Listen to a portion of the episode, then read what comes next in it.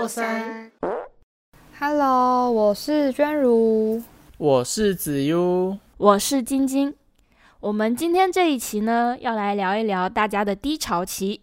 哈，我好像都没有低潮，我好像人生就是一直在高潮。什么高潮？什么？不要再严肃话题开黄腔。我没有开黄腔，我人生很高潮，人生一直都在巅峰，这样也不行，这样叫开黄腔哦。那你来说说你高潮期，什么你的高潮是怎样的高潮？对不起，我收回这个话题，我我觉得好害羞。好，来娟如，娟如，你来说说你的。哦，我觉得我应该说每个阶段嘛，都可能都有一个低潮期，但是我我觉得我比较会想，会记得最印象深刻的是刚上大学的时候，我学的以前高中学的东西跟大学学的东西的落差蛮大的。以前是学室内空间设计，可是到大学是学视觉传达，就是我以前可能都有在有有在制图，就是画那些可能。一些什么，呃，工，诶，算算平面图吗？或是一些反正是工程图，然后可能偶尔只有一些表现技法，就是画可能素描或水彩或是麦克笔，然后可能上大学就是比较多在 AI、PS 这种就是数位，然后平面的设计这样。我们其其实主要都是在手，呃，就是手绘啊，制图。就是真的是画那种平面，就是你看到那种室内设计的平面图，要拿尺啊，什么平行板啊，巴拉巴拉巴拉，然后或是在画麦克笔跟那种素描跟水彩之类，嗯就是没有那么多数位这种课程。大学的时候，我记得那时候我们的老师就是他好像蛮不喜欢一直看到手绘的作品，就是其中一位老师。然后我那时候其实你觉得这可以讲吗？我就说有一位老师比较，就是每个老师喜好不同嘛，可是他可能就比较偏好不喜欢手绘，所以那时候就会，我本来其实是蛮引以，也不算引以为傲，就是至少觉得自己手绘还算不错。可是上到大学的时候，老师整个不喜欢，然后就觉得天哪，我我一直以来以为我这个东西就是是好的一个技能，可是整个被否定掉了。然后我其实也告诉自己，不行，还是要就是要入境随俗嘛。既然我学这个选择这个科系，那我就是要好好把这些东西学好，或是要累积这些经验嘛。可是我发现还是有差，因为大家都是可能从很从小就是累积，生活中都会去嗯、累积很多很多东西。可是我是才大学才开始，就觉得自己真的是很不很不好诶、我那时候一直觉得。我好落后别人哦，大家都好强，每个看到大家作品，每次在拼图都觉得，哇，怎么这个怎么可以这么好看？啊，其实我觉得我我还好哎，呃，晶晶会有吗？因为晶晶不是也是从大学才开始学，就是 AI，我完全无所谓。你无所谓吗看吗？吧，干嘛给自己那么多压力啊？我、那时候也有教晶晶 AI，你因为你们也是那时候才开始对啊碰，对，但你，那你讲手绘这件事情，我突然想到，就是你那时候不是交一张就手绘的作业嘛？然后我们班的其中一个陆生不也是教手绘嘛？啊，他就被被夸奖了。那时候有很多人都教手绘，我记得有有几个，就对，有我我记得有大概五个吧，四五个有手绘的作品，当然也有电绘的。可是老师看到手绘好像就是特别的没那么喜欢，可那是他自己个人的喜好，那也有老师可能喜欢。可是我那时候其实蛮蛮受挫的，就是也告诉自己说好，那我要开始学电绘，然后也才开始，好像是一下的时候就开始买电绘板吧。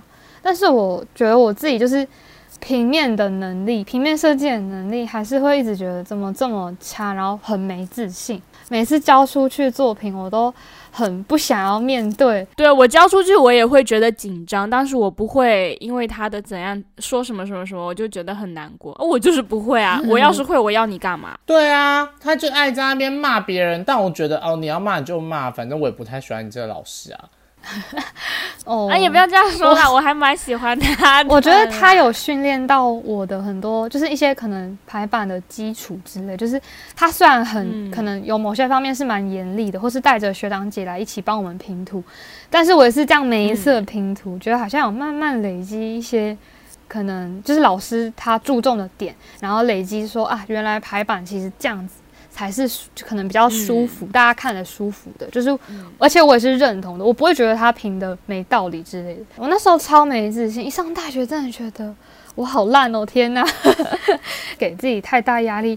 然后其实那时候就有人说我很像一下子把目标放太远了，所以我一直达不到的时候，我会一直很焦虑、很难过、很对自己很失望。可是那是因为我一下子把目标放太高，好像我一下子就要跟大家一样。可是没有，就是要像晶晶那样吗？比较从容一点。你就是你就是不会，那就是慢慢学，不可能一下子就马上可以变得跟大家的程度那么一致。呃，其实我没有讲，可是我其实以前就是默默的会。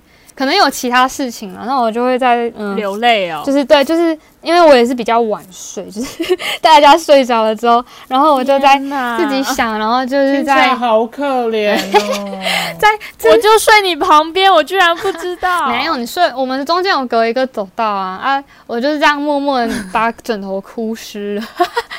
可是就是就是在想我我不行我我我没有说我这样子哭，然后我就很像整个灰心丧志，我还是有让自己振作起来。然后也有人告诉我说，你不要你不要一下子把目标设太高啊。然后他就是他算是用游戏来跟我说，就是你怎么可能从一等直接就变成一百等？你你一直在看着一百等，然后看你现在才一等或是才十等，你当然会觉得。很难过啊，怎么可能一下子就变得很强？你就是要慢慢来，你先告诉自己啊，不然我先设个二十等，好，等到达到了之后，好，那再往上变成可能五十等，然后再往上七十等，这样子就慢慢这样上去。就是我也是听他那个话，我慢慢的调整自己，可是还是很难，我觉得很难，因为你已经知道有一个一百等在那了，你很难不去看它，然后先告诉自己，我先到这样就好了。我觉得我一直在克服这一个。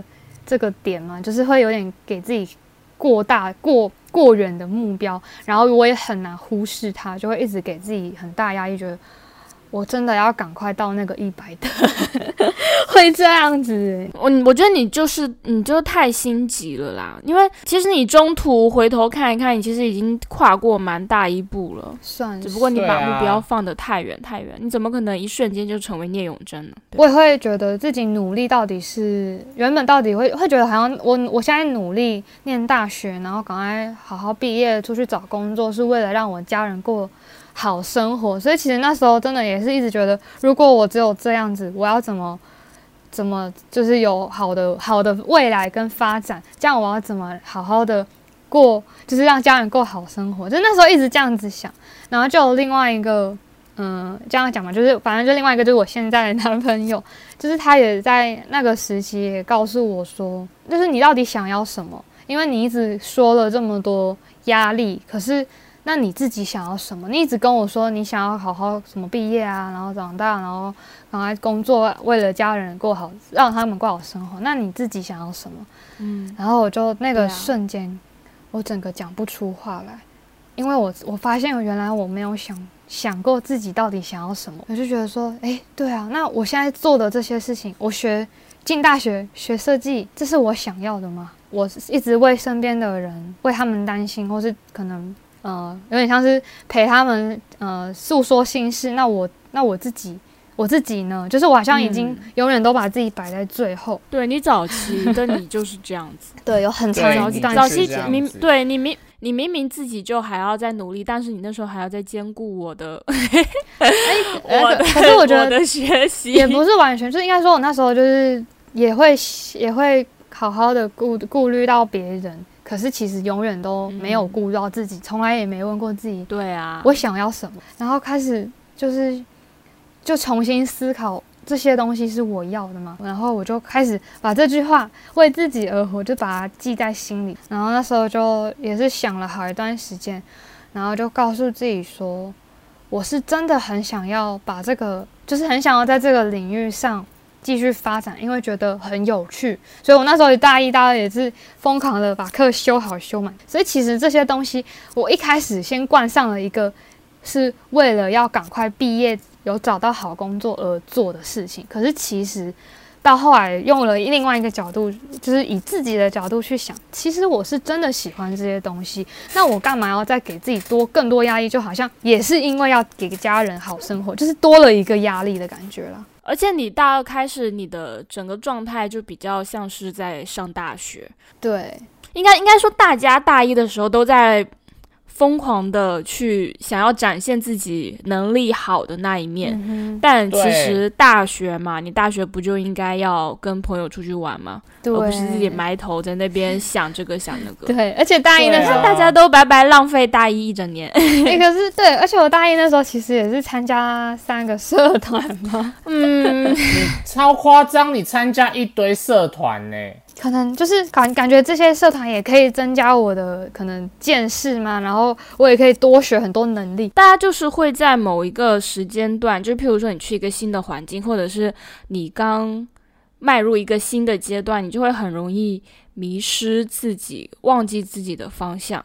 像我呃前段时间呃疫情嘛，然后我不是在家办公了很长一段时间嘛，我那段时间就是慢慢的迷失掉了自己，然后我每一天都。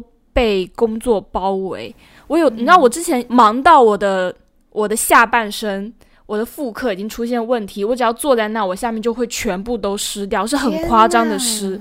我就想说，我操，我的身体出现状况。可是我那时候也顾不到那么多，我真的是从早上一醒来十点开始上班，我就一路做到凌晨两三点都会有，我真的没有站起来过，我连饭都没有时间吃。然后我就那样维持了大概有一个月，然后我就。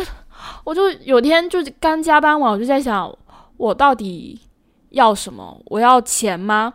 我一个月赚这么多，我房租交完之后，我剩下的我也只是刚好够自己花，维持好自己的一个生活而已。这好像也不是我想要的。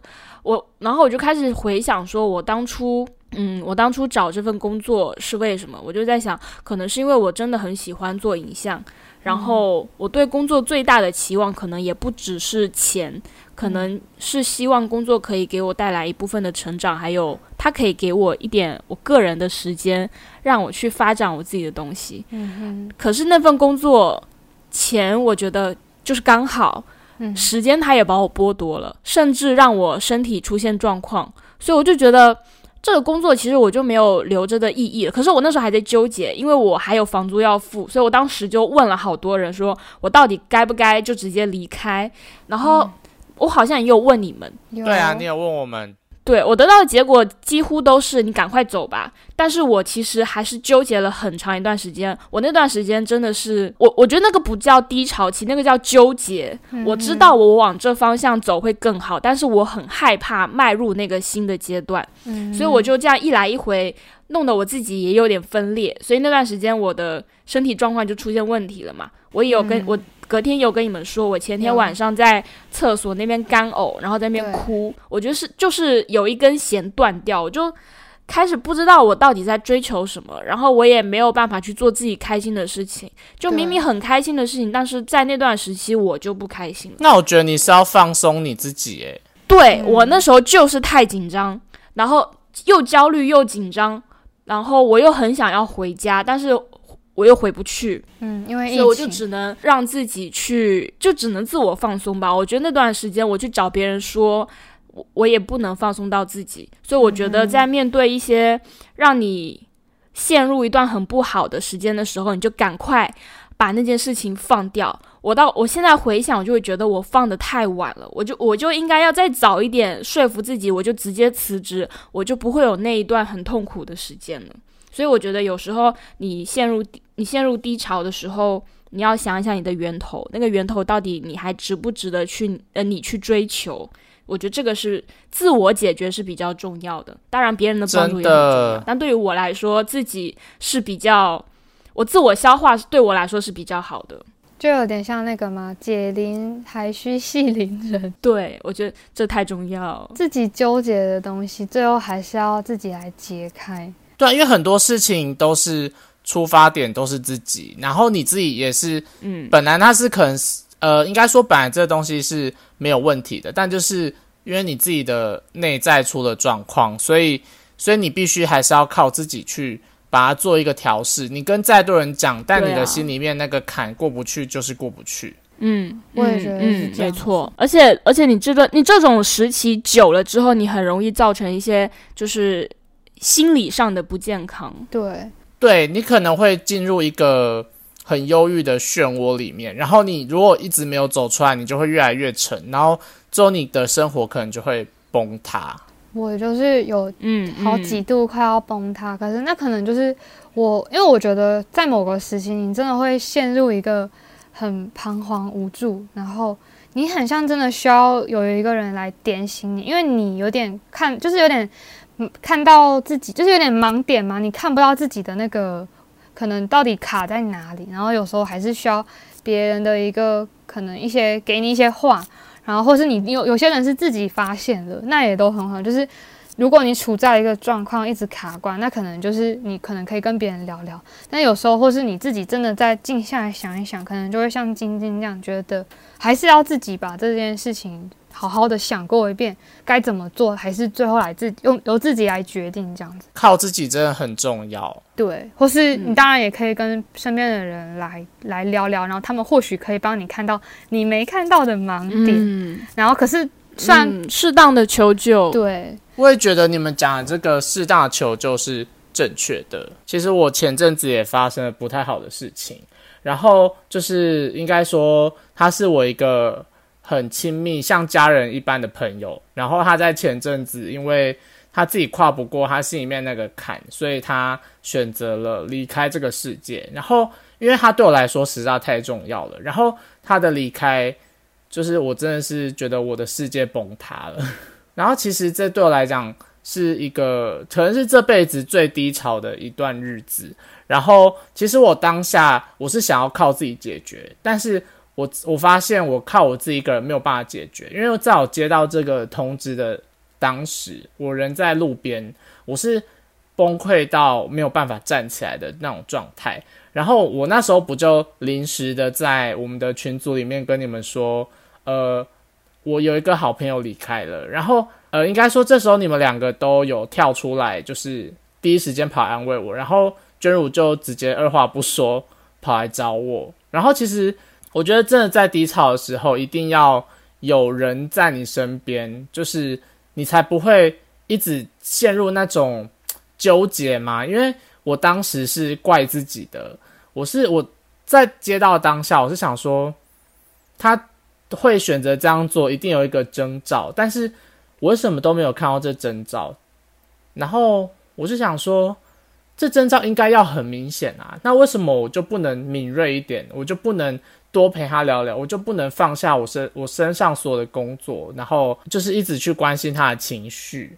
就是对我来讲，我当时是很怪自己，然后也是那天晚上，娟如跟我聊了很多，她告诉我说，她说，呃，我觉得你做已经做很多了，就是你已经做到最好了，但他要离开那是他的选择。其实这句话真的有把我点醒。对啊，我觉我觉得那天看到你很心疼啊，因为你会一直你就一直责怪自己说，为什么我不早点发现他的他有状况什么的？可是我觉得那他也也算是有在，嗯，我觉得他也算是保护你的心情嘛，就是好像也很刻意的隐藏，不要让你发现。那你一直怪自己，我觉得那也不是他想看见的，所以觉得，我不能再让你这样，就是一直在怪自己了，因为那不是你的错。可我觉得你真的也很坚强，就是你你那段时间是真的很不好受，身边的人都一定知道。那我们也真的觉得，虽然我们再怎么样陪你说话，可是你一定有很多时间是自己要跟自己面对，就是你要那些情绪是自己来的。觉得这是真嗯的。就算跟你们讲再多，听了再多，就是呃那些陈腔滥调，或是那些就是课本上教的东西，其实你自己没有去想过这些事情，你是绝对走不出来的。因为你们跟我讲再多，其实一开始跟我讲的时候，我确实是呃好啊好啊，嗯对，好我知道了，但我心里面还是有在责怪自己。真正让我就是让我去释怀这件事情，真的还是要靠自己。因为我每天下班之后，虽然我我觉得一个人关在房间里面是一个很痛苦的一件事情，但我也只能逼自己去接受，因为当你一个人静下来的时候，你会想很多的事情。那这个安静的私人空间，对一个难过或在低潮的人来讲，它是可以让你有无限去思考的一个时段，然后你就可以不断的去想，去想每个人对你说的那些话，然后大家给你的建议，你最后会找到一个出口，然后你就会觉得哦，好像也不完全是我的错，因为。我后来想通了一件事情，因为每个人的生命是掌握在自己的手中。好，假设我今天我真的发现了这些症结点，那他最后还会离开吗？呃，或许会，因为他知道我会去救他，那他最后还是会选择什么都不告诉我，然后还是选择离开。所以我就想通了这一点之后，我就再也没有怪过我自己了。这真的是要靠自己，因为我我们不管怎么说，可是你没有那样想的话，真的还是会没办法去。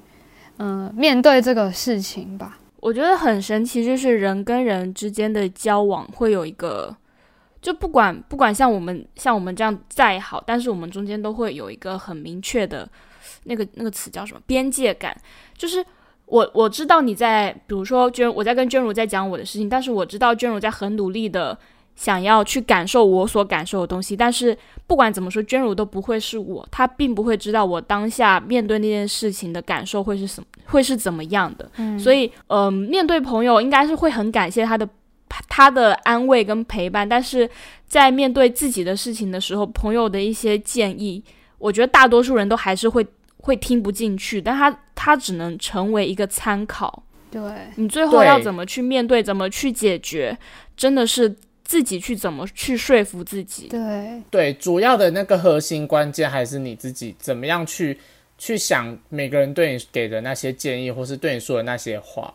对，而且而且，我觉得朋友很重要的一个作用是，当你发现你自己没有办法去找到自己的出口的时候，朋友是很好把你拉出去一起玩的人。人真的不能，呃，我我觉得在面对很很难过的事情的时候，你可以有一阵子就是。自闭的时间，但是你不能长时间处于一个封闭的空间，对，不然真的会想太多。嗯，对。我想，我突然想到一个，就是这样讲，那个封闭的时期，就是我其实之前。呃，分分手就是前一任分手的那时候，然后我也是一个人住。其实我我我有感觉到，我那刚开始分手的时候，我一直很努力，很很全心全意在工作上，或是一直约身边的朋友出去玩。然后确实跟他们出去什么都有一些可能会得到一些快乐，然后好像忘掉了那些难过的事情。可是就是好像它还是一个暂时的忘记，就是至少它让我可能一天。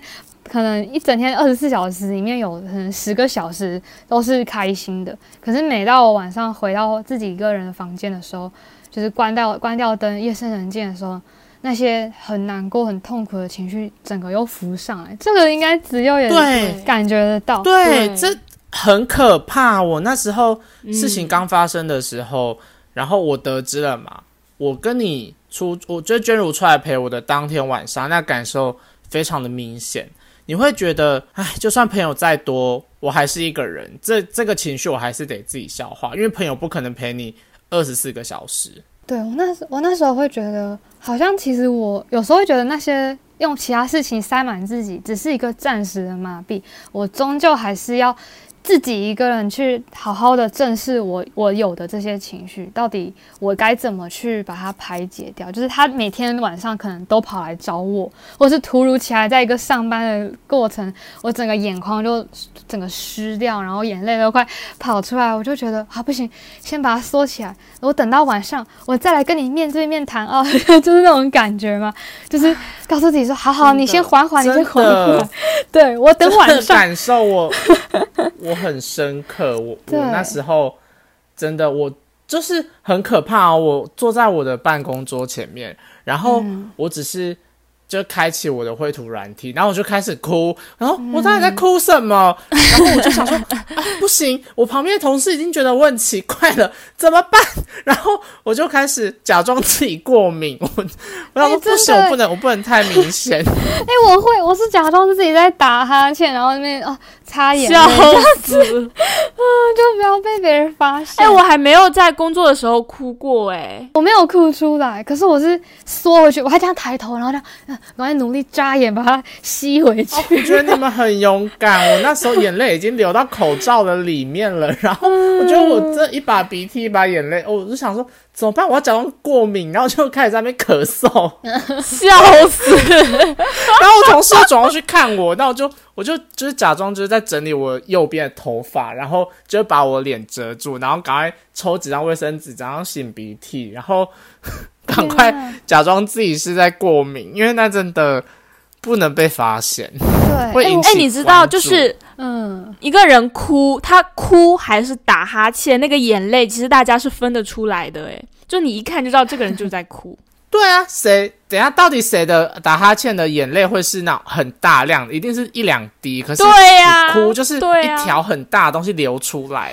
可是我是眼眶湿，然后它就流下来，然后我就赶快揉眼睛，然后把自己眼就是就故意揉很大力，然后假装其实是我揉很大力，眼睛红红的，我 就是就是不要让他们发现这样子，我就觉得但是人都会有那个气场的，大家都会感受得到。诶，你这个人今天有点难过哦。哎、我我好像离你远一点比较好。我没有，我觉得我应该藏得很好，感觉晶晶也是藏得很好的那一种，就是你会尽可能的避免不要被别人发现自己的情绪，然后把自己收得很紧。我觉得大那种会善于读空气的人，应该都比较会知道怎么把自己收起来。对，可是我蛮会读空气的，但我有时候真的收不起来。我那时候一进办公室，大家都有感受到我难过的氛围，但是没有人敢来关心我。可能可能你散发的空气太稀薄吧。什么什么稀薄？那我们散发的空气很厚吗？什么意思？这是什么？什么叫你的空气很厚？是多厚？对啊什么叫做空气很稀薄？所以子悠快要不能呼吸是吗？没有空气。他那段时间是快要不能呼吸我了。就吸不到空气，我周围的人都吸不到。对啊，哎呦，我我不知道欸，我我好像是真的会无意撞的，就是让别人没发现。可是我就是啊，赶快就是没事啊，没事啊，然后我就跟那边笑笑，刚刚嘻嘻哈哈的，装装自己没事。然后可能一下班的时候过个红绿灯，又开始，呃、眼眶又湿了，就忍不住了。啊，但情绪这种事情真的很难讲，你到底该不该就是表露出来呢？那你把情绪藏着，你自己又会生病，但是你如果哭出来，其他人又会觉得很尴尬。，对，所以我觉得应该是你在你自己一个安全、安心的地方，你就把它释放出来。如果你不想要，你你也知道，可能在外面的时候可能会给别人困扰，或是吓到别人。那我觉得我在外面真的就是好努力，不要让别人察觉我的异样。可是我就是我也知道晚上的时候那些情绪就会回来找我，那我就好，我就让他出来吧，不要再不要再把他压下去。他要来找我，我就好好的面对他，每天就是哎，可是哭过一遍，这样嗯，你说。可是有的人，比如像我，嗯，我的情绪就会跟拉屎一样，我憋久了，我就会不想拉。哦，哎、可是那你就会生病啊！那样会生病，对啊，对啊，所以这样要怎么办呢？我要在大庭广众就难过的时候我就哭吗？没有啊但是我就是这样啊。然后我在节日上不知道吓了多少人。我有一次，但我不行啊。我那天就是事情发生的时候，娟如不是来找我嘛，然后我就一个人坐在那个捷运的那个角落，然后我就开始哭，然后突然间就在某一站的时候涌入大量人潮，然后就就有几个人发现我在哭，然后就一直盯着我看。天哪！对啊。我去找子佑的那时候，他的背影就已经在那个微微的抽动，我就觉得啜泣。对，就在啜泣了。我觉得远远看就已经觉得、哎哦，我不要，我来陪你了，没事了，这样子。天哪！对，那我还我突然想到一个啊，我我之前还有还有一个这样情绪的时段存在，就是我我其实我觉得我自己蛮勇敢的，就是我在我刚退伍的时候，身上只有两万块，然后我就在台北租了一个小套房，然后完全没有工作之下，然后度过了非常低潮的一个多月。嗯，两万块，你你房租那时候多少钱啊？八千，哇，超贵，超贵。对，然后就是我剩那两万块之后，我已经扣掉什么押金啊、定金那些东西，就是我觉得只剩下两万块的生活费，然后我必须要撑到我第一次发薪水，那真的很可怕。然后你完全没有工作，你真的是一个无头苍蝇，然后你真的觉得。我该怎么办呢？我现在什么都没有工作，然后我又不能说退租就退租，我不可能就是躲回老家，怎么办？我该怎么做？然后我真的那时候一直在，就是一开始就觉得，哎，自己好像好像会找到好工作，但是时间一久，就开始觉得，啊，我是不是烂成这样？我现在连一个助理职都不要我，哎，我怎么这么烂啊？我怎么会找不到工作啊？难道是我的？作品集太丑吗，然后我就开始又陷入就是疯狂责怪自己的那一个时期，就是怀疑自己吧，应该算怀疑自己。对啊，对对，最后我真的是就是求助无门。你知道我跑去哪里吗？我跑去行天宫，我就知道，你很喜欢行天宫。我求了一支签，他告诉我，那签上面告诉我说。你去想你自己最擅长的是什么，朝着那方向做，很快就找到工作了。然后我当下就觉得，天哪，这句话好鼓励我！我还去找那个妙公解签，然后呢，妙公还跟我讲很多的小故事。他说：“好，假设你今天是一个面包师傅，然后你找工作，但是你不找面包的工作，你去找修车厂。请问哪一家修车厂会要一个面包师傅？” 然后我就觉得，哎，好有道理哦。所以你当时工作方向找错了。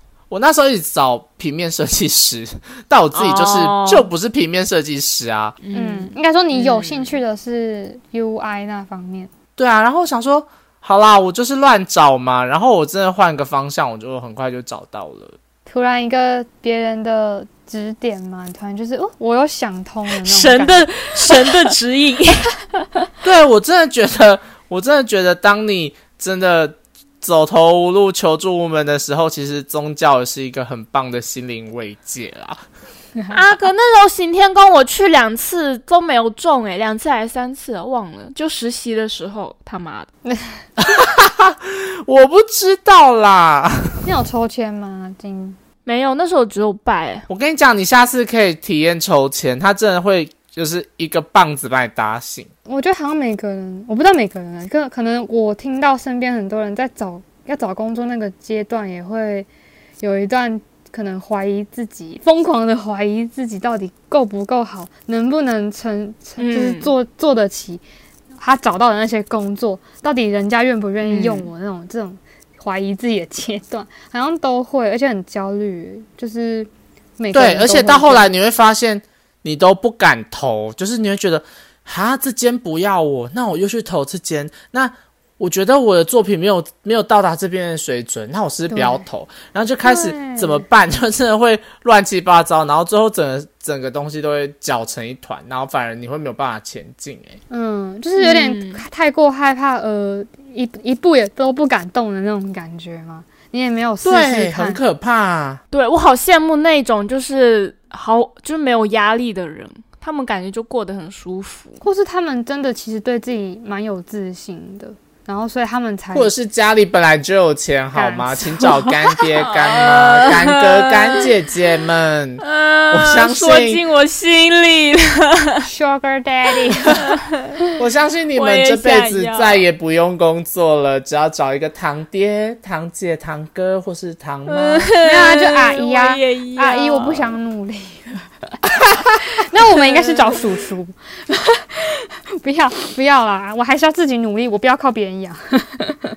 我想靠别人养，可是靠别人养的话，你的生活都被别人决定好的感觉，就会就会像之前子用说被包养的感觉，你就是没有自己的生活。对啊，我之前在那个交友软体那一集，我不是讲说你会没有自由，你就像一个笼中的鸟，然后哪里也不能去。对，我觉得那其实很可怕。那一个月给你，比如说一个月给你二十万。你愿意吗？但是你别想，那天下没有白吃，不可能啊！天下没有白吃的午餐，好吗？他给你二十万，他是需要东西的。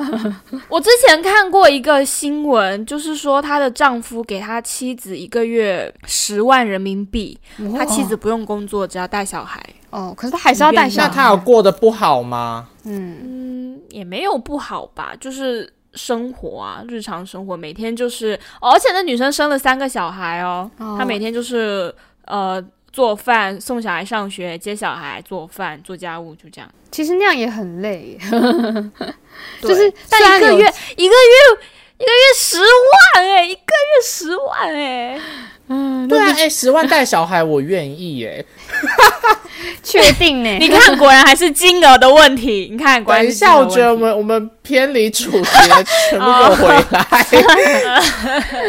好了。我觉得大家都有自己的面对低潮的方法，或是一些时期嘛，就是可能每个时期你用的方法也不同，但是就是要找到一个适合你的方法。如果你在低潮的时候，你可能试过这个方法，你还是很难过，那就换另一个方法试试看。可是可以向身边的人求助吧。对，但我我觉得就算。试过再多的方法，也不能轻易的放弃你自己。就是我觉得你只要活着，就会充满希望。也许你现在看不到任何一点光芒，但是你只要再多撑一下，那个光芒就离你越来越近。就很像你现在走在一个隧道，那隧道它很深很深，然后可是你一直往前走，你没有放弃，你最后一定找到那一个。出口，那或许你到达那一个出口之后，你的人生就会完全不一样。所以我是觉得，到低潮的时候，真的不要随便的就说我要放弃我自己，我要离开，我要消失什么的。嗯，对啊。好了，我觉得希望希望这一期节目可以就是带给一些正在处于一些迷茫期的听众一些力量吧，给他们一些方向，知道他们该怎么做。对，或是你们。可能大家也可以分享自己在面对低潮的时候都是怎么过来的。也可以分享给我们看看，大家可以互相 互相交流看看，互相给予一些方法。对啊，我觉得我也蛮想听听看别人怎么过来的。嗯，或或是说，如果大家有在低潮的时候想要找我们聊聊，其实也是可以啦。嗯，哎，我跟你小时候跟你一样，笑死。好啊，我们有默契，我们是默契姐妹花。对呀，好，节目到这了。好，好，我们今天就到这边啦。我们的节目都。会在每周五晚上八点更新，大家要准时收听哟！拜拜，拜拜，拜拜，祝大家都能走出低潮，耶！要拜拜，拜拜，拜拜。